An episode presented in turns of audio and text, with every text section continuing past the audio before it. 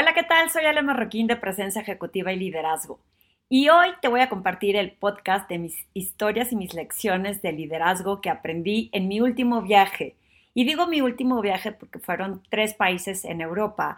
Y si ya me sigues en este podcast y en mis blogs desde hace 11 años, sabes que siempre que voy a un viaje tengo lecciones de liderazgo que me gusta compartir de lo que aprendo en estos viajes. Estoy eh, firmemente convencida que los viajes no solo ilustran, dan cierto aprendizaje, pero nos ayudan a entender perspectivas y tener visiones diferentes de lo que hacemos en nuestro día a día, inclusive en lo profesional. Esta ecuanimidad y esta manera de poder ver las cosas con más flexibilidad lo ayuda a entender también otras culturas, otras costumbres, otras comidas y es por eso que en esta ocasión te voy a compartir este, estas lecciones y estas historias de liderazgo que aprendí en un viaje que hice con mi hija de 19 años y que también tuvo un gran aprendizaje el poder compartir con ella eh, todo lo que hicimos. Así que seguramente este podcast va a durar bastante, por lo que lo voy a dividir, eh, no sé si en dos o tres partes, así que estate atento y atenta a lo que voy a compartir. Y bueno, pues damos comienzo al viaje que hice en esta ocasión en Europa con mi hija y las lecciones que aprendí para empezar. Eh, vamos a empezar por Francia. Aunque la, te voy a contar cómo salió el tema. Mi hija está estudiando, mis hijos estudian en, en, Italia. Eh, estaban estudiando los dos juntos en Roma cuando mi hija decidió cambiarse de carrera y la carrera que escogió, que es curaduría de arte, está en Florencia. Y eh, por temas de pandemia, cuando se fue en enero, en ese semestre en donde todavía no decidía que se quería cambiar, eh, le sacamos el vuelo solo de ida, porque no podían entrar por algunas políticas que nunca entendí a Italia por un país europeo. Entonces tenía que volar o de Estados Unidos o de algún otro lugar. Y se les había vencido la visa americana, por lo que voló por Turquía, pero pues se nos hizo muy salvaje ese viaje porque era eh, hacer un, una escala en Cancún y luego otra en Turquía y luego ya llegar a Roma y le sacamos el vuelo solamente de ida. Entonces el vuelo de regreso lo sacamos para que regresara en mayo y entraba a principios de septiembre. Resulta que cuando se cambia de universidad, su entrada era hasta finales de septiembre. Y me dijo, mamá, ¿qué voy a hacer todo ese tiempo eh, sola esperando que empiecen las clases? Porque aparte que es una ciudad diferente, pues no conozco tanta gente como ya la que conocía en Roma y eh, pues la mamá se sacrificó y decidí planear y armar este viaje. Fue un viaje un poquito largo para mis estándares. Eh, tengo 11 eh, años como emprendedora y sí me he tomado vacaciones. Soy también fiel creyente que tiene que haber un balance entre todo el tiempo que dedicamos a trabajar y el tiempo libre. Sin embargo, creo que ya tenía rato y más, sobre todo después de pandemia, que no me tomaba tantos días y entonces lo planeé por, con tantos días justo porque queríamos rellenar los espacios que no estuviera tanto tiempo ella sola allá esperando que empezaran las clases. Y armamos, eh, platicando con una amiga eh, que vive en, Francia, ahorita te voy a contar bien el detalle, me dijo, espérate tres noches en mi casa, espérate, bueno, no me dijo tres, me dijo, espérate en mi casa y haces base ahí y vas visitando pueblos alrededor, así que nos quedamos tres noches en su casa. Y te voy a eh, comenzar contando cómo empieza, porque entonces cuando lo empezamos a planear, basado en ir, esto es la zona de Bordeaux, que es en donde se hacen pues los vinos, que seguramente si eres conocedor del vino sabes que es una zona en donde hay muchos viñedos. Y ella vive en un pueblito que se llama Segonzac, que es en donde se eh, crea o en, es el origen del coñac. Hay una ciudadcita cerquitita de Segonzac, digo unos 15 minutos, que se llama Coñac. Y todos los alrededores eh, en donde se concentra según SAC, es en donde nace el coñac. Entonces tuvimos oportunidad de pasar por la planta de Genesis, tuvimos oportunidad de, también estaba eh, Grand Marnier, si no le estoy cambiando el nombre, y eh, en la familia de mi amiga, su marido, son los que tienen las tierras más antiguas en producción de coñac. Entonces, por ahí algo que aprendí es que Genesis no puede decir que es el coñac más antiguo, porque no lo es. La tierra donde él produce su coñac es la más antigua. Entonces, por lo pronto, creo que tiene que decir el, el gran, el, el, usa la palabra gran eh, en lugar de decir eh, más antiguo. ¿Por qué? Porque no lo pueden utilizar hasta que esta familia deje de producir el coñac en esa zona. Algo increíble que aprendí en este tipo de viajes es que, bueno, a mi hija la convencí que fuéramos por ahí, y ahorita te voy a ir contando todo el itinerario, pero la convencí de pasar por ahí porque es un viaje que como jóvenes no iban a hacer solos. Son pueblos muy chiquitos, están los viñedos y normalmente los chavos se van a las ciudades más populares como París, eh, cuando van a Grecia van a Míconos, o sea, si estás en Inglaterra vas a Londres, como que pocas veces agarran el cochecito y lo rentan para pues, ir a conocer estas ciudades. Así que fue la manera en convencerla de que era un viaje que ella no iba a hacer sola normalmente cuando fuera con amigas. Y dicho y hecho, sí estoy segura que no sería un viaje que cualquiera podría hacer porque necesitas quien te vaya guiando hacia dónde ir. El primer reto fue que teníamos que rentar un coche. Mal acostumbrada, yo sé manejar en carretera y sé manejar de velocidades, pero mal acostumbrada tenía rato sin manejar y más en pandemia, ¿no? Entonces, eh, siempre te da el estrés de unas carreteras, unas reglas diferentes. No sabía si iba a haber subidas, bajadas, por lo que decidí rentar un coche automático. Todos los coches generalmente en Europa pues son pequeños por los espacios, entonces apenas si cabían las dos maletas de mi hija y mía. No era tan mini por dentro, pero sí era, era un Renault. Eh, y estaba muy moderno porque pudimos eh, claramente, yo no sé cómo hacía mi papá en la época en que sacaba el mapa y por los mapas veía las rutas y las carreteras que tenía que tomar. Hoy estamos tan atenidos a la tecnología que yo decía, si no hay un Google Maps o un Waze o un GPS que me diga por dónde ir, ¿cómo sé por dónde darle que no me vaya a perder? Y aparte yo que necesito lentes para ver de cerca, pues eso de pararme, frenarme, ver el mapa, acordarme, y por ahí leí, no estoy segura, que las mujeres tenemos más dificultad para ver los mapas. Si, si estoy mal y lo estás escuchando este podcast, escríbeme y dime. Pero eh, tengo entendido que los hombres pueden interpretar y leer mejor los mapas. Entonces, para mí esto del mapa iba a ser como un drama. Desde que nos subimos al coche, gracias a Dios a la tecnología, tenía una pantallita en donde no tenía que estar viendo el celular, sino que aparecía en esa pantallita en el tablero y podía ahí estar siguiendo los mapas. Y, siempre da estrés, todo lo desconocido a mí me da estrés y el hecho de agarrar carretera y de no pasarte los límites de velocidad, pues fue toda una experiencia. Para empezar, me perdí la primer salida, o más bien me equivoqué y me salí una antes, que no pasa nada porque te redirige el GPS o el, o Waze y ya te vuelves a agarrar camino. Entonces, eh, me había dado instrucciones claras de cómo teníamos que llegar y teníamos que pasar. La zona de Bordeaux está como a una hora y media, este, eh, esta ciudad, bueno, este pueblito que se llama Segonzac, y está como una hora y media, y me dijo, ve siguiendo estos letreros. ¿Saben qué eh, me llamó mucho la atención? Cosa que no sucede, por lo menos en la Ciudad de México, y ojalá y sí suceda en otras ciudades de la República Mexicana, pero ahí sí se sigue la regla perfecta de que el que va en glorieta es el que la lleva, en la rotonda es el que la lleva. Y aquí hay un montón de rotondas en cada cruce que hay de entre para agarrar diferentes avenidas.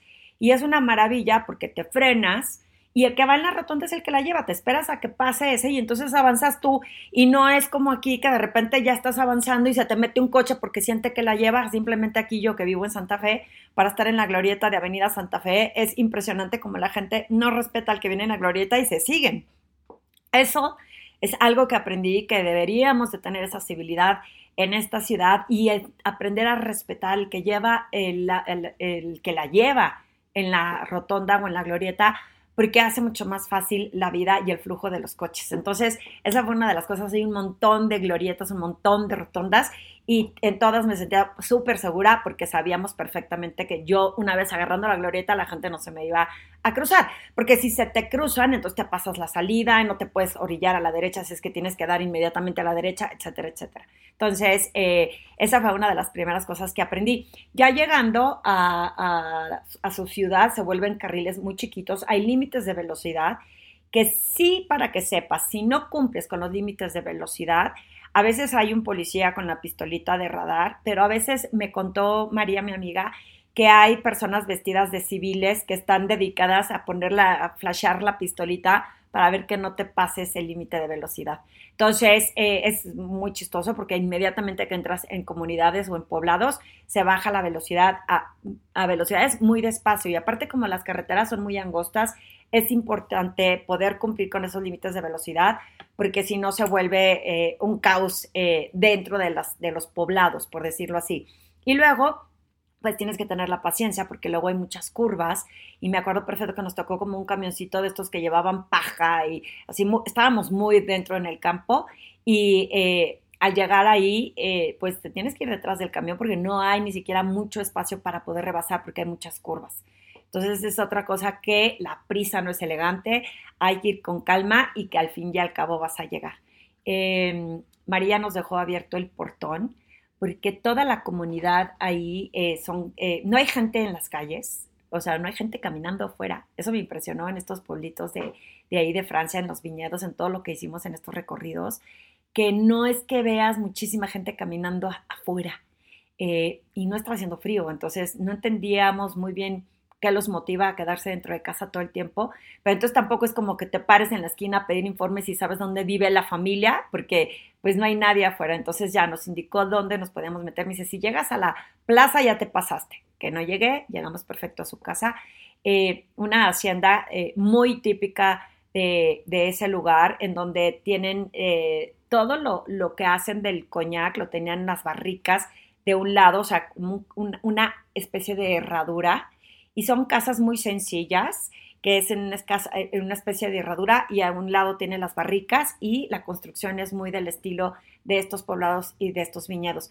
Ella se va a ir próximamente a caminar, a hacer el camino de Santiago, entonces nos salimos en la mañana a acompañarla, que siguiera practicando eh, eh, pues el ejercicio y la condición, pero no saben las vistas espectaculares en el campo de hecho, cuando llegamos, su esposo llegó con una canastita con unos eh, tomates que pienso subir, bueno, jitomates que pienso subir próximamente en redes, que los había sacado del huertito. O sea, toda esa parte orgánica, natural que tiene la naturaleza, no saben la experiencia que significó para mí poder estar ahí acompañándola y viendo cómo eh, pues la naturaleza nos sorprende en, en estos estilos de vida.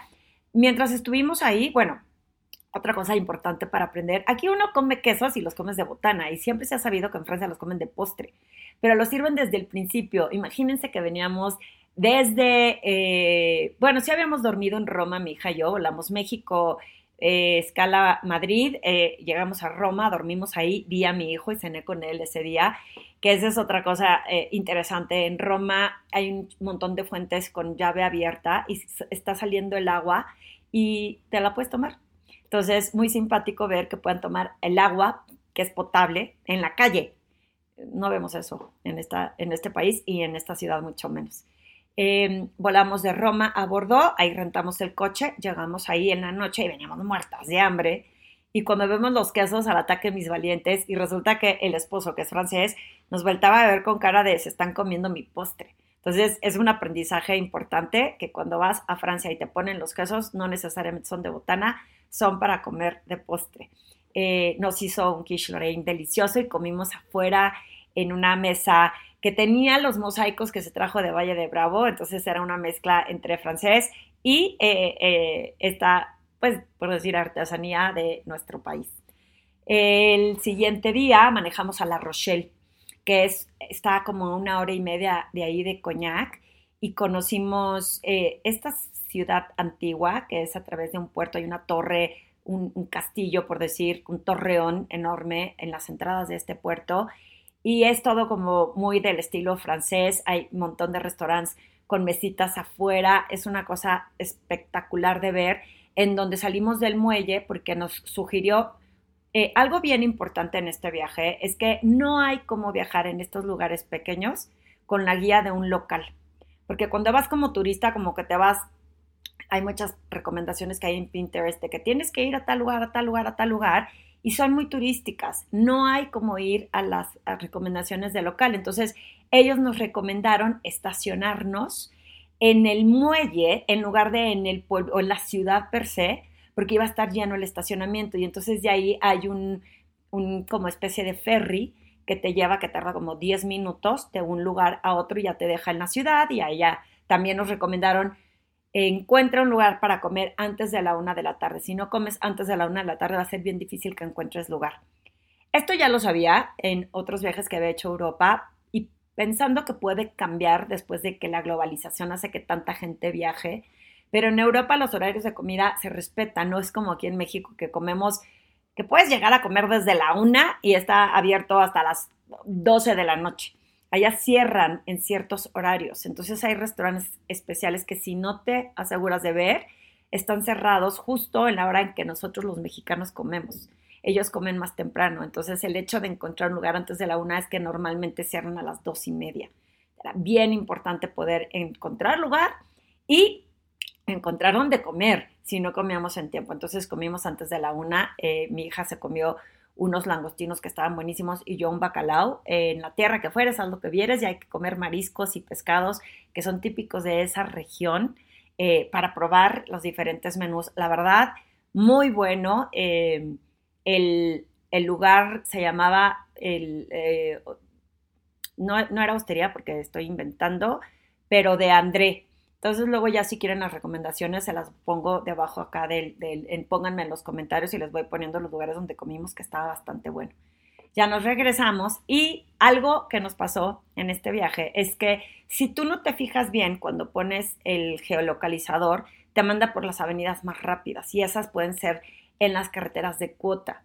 Allá, las carreteras de cuota, las casetas, no tienen seres humanos. Entonces, ese es otro aprendizaje que a la hora que llegamos, ves los letreros arriba y había una T y había unas como tarjetitas. Entonces decía yo, bueno, pues con donde está la tarjetita me supongo que es en donde podemos entrar y no con un token, por decirlo así, o no con como nosotros aquí tenemos la llave. Y a la hora que me meto, no había dónde poner monedas, no había dónde poner billetes y había como unas entraditas que unas estaban tapadas y ahí es en donde se tenía que poner como, en mi caso, la tarjeta de crédito porque la otra eh, entrada era para las tarjetas pues, tipo llave. Y a la hora que veo que no sé dónde ponerlo, empiezo, ya por fin descubro la tapita, eh, sabes que empiezas a tener el estrés de los coches que se te van acumulando en la parte de atrás.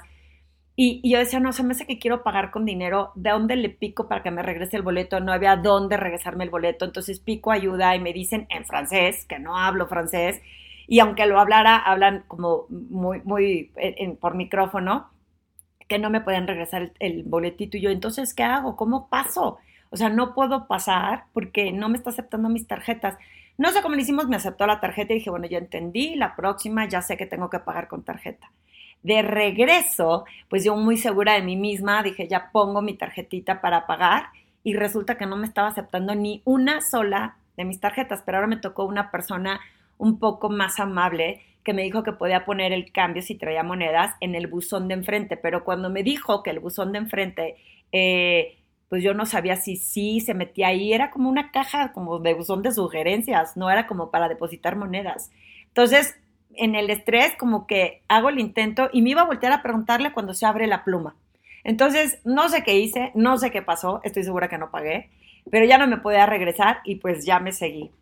Algo que aprendí, si estás por ahí, es que aunque tenga la T, ahí sí hay, en otra caseta, luego ya me metí, y sí había donde poner moneditas. Entonces, no nada más irte a las que tienen tarjetitas, sino, eh, mi amiga María decía que decían las monedas, pero no decía. Entonces, la que tiene T como general es en donde sí se acepta dinero, y en algunas casetas te dicen no cash. Entonces, ahí sí ya te puedes dar cuenta que no este, puedes pagar con, con dinero. Pero bueno, fueron otras de las cosas que aprendí. Y la segunda es que te asegures que cuando pones el Waze o el GPS, le especifiques que no quieres ir por la de cuota si es que no quieres pagar eh, la carretera de cuota. Em, eh, regresamos ese día, volvimos a cenar espectacular, una trucha ahumada que nos hizo María. Si estás escuchando este podcast, seguramente ver muchas de tus amigas que van a empezar a tocarte a la puerta y decir que quieren llegar a tu casa. Espero no mandarte montón, pero nos atendió de verdad una súper gran anfitriona.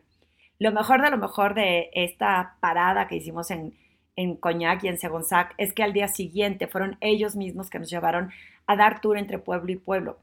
Pierre, su marido, anda en bici de montaña, entonces nos llevó por las rutas por las que él normalmente usa la bici de montaña. Entonces imagínense los bosques.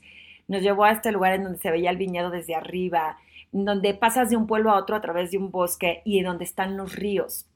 Y en el río hay una esclusa que luego ya en la tarde nos eh, paseó en su barquito. ¿Qué es una esclusa? Te lo voy a explicar. Si has escuchado del canal de Panamá, es una maquinaria, un mecanismo muy similar al del canal de Panamá, pero este no es automático. Entonces, si vas eh, viajando en el barquito, eh, para que se nivele el agua de una parte del río a otra, pues tiene que estar al mismo nivel para que entre el barquito.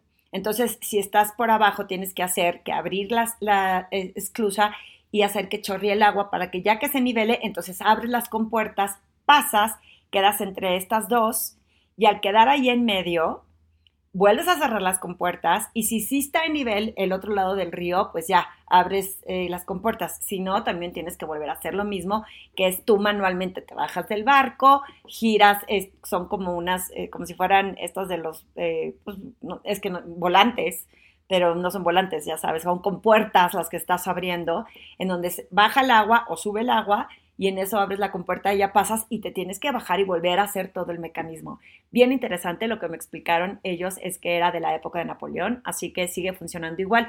Las personas por ahí en este río lo que hacen es que rentan los eh, pontones como por siete días y duermen ahí. Entonces van viajando por el río, se, se, anclan, duermen, siguen manejando por el río, se anclan, duermen, a lo mejor pueden caminar en el poblado más cercano y comprar este quesitos o pan o lo que quieran para cocinar.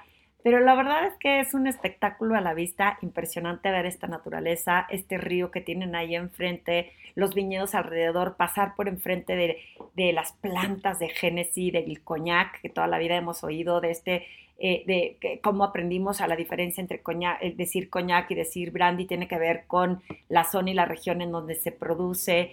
Eh, eh, ves a las personas que están remando en las regatas, ¿no? Que están remando porque están practicando en este río.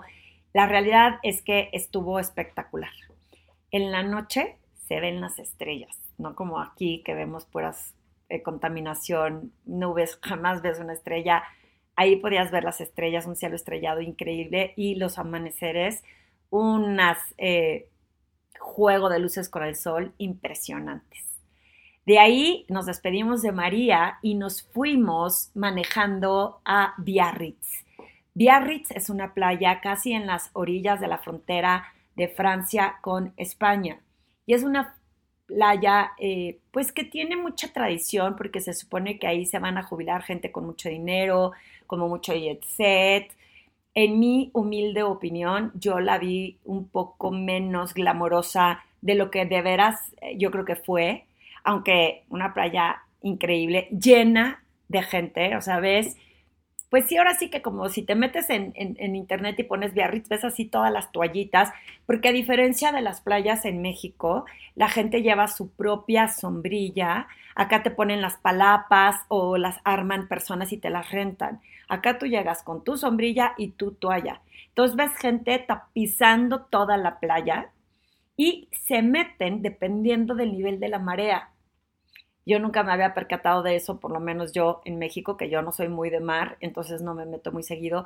Pero aquí para meterte, te vas a meter dependiendo de si la marea está alta o baja. Y, nos preguntaron unos españoles, oye, ya se metieron, está alta o baja la marea. Y mi hija y yo pasamos un ratito en la playa, pero no nos metimos. Ahí ir al bar que está en el rooftop, cerca de donde está este espacio donde hay una virgen que puedes ver el mar increíble ver el atardecer en Biarritz es una cosa espectacular, ver cómo se va metiendo el sol, el juego otra vez de luces del sol es una cosa espectacular. Hay un faro al que ir a, visitar, caminamos todo, creo que hicimos caminatas desde 15 mil, 16 mil y hasta 23 mil pasos de que íbamos a todo caminando. ¿Por qué? Porque para nosotros en este tipo de viajes caminar es la mejor forma de conocer. Entonces eh, hicimos todos los, todos los caminos por las playas, la playa de la Virgen, la playa donde está el faro y tomamos estas fotos. Y al día siguiente ya habíamos entregado el coche. El coche lo entregamos luego, luego llegando. Ahí, en estos lugares tan pequeños, tener un coche puede llegar a ser un estorbo porque no hay dónde estacionarlo. Entonces decidimos entregarlo. Y lo que hicimos de ahí es tomar un camioncito que nos llevó a San Sebastián, que ya habíamos cruzado entonces la frontera de Francia con España. Y aquí es en donde corto para la segunda parte de este podcast, en donde te voy a contar la experiencia que vivimos en España y algunas comparaciones que pude notar de cuando estuvimos en Francia.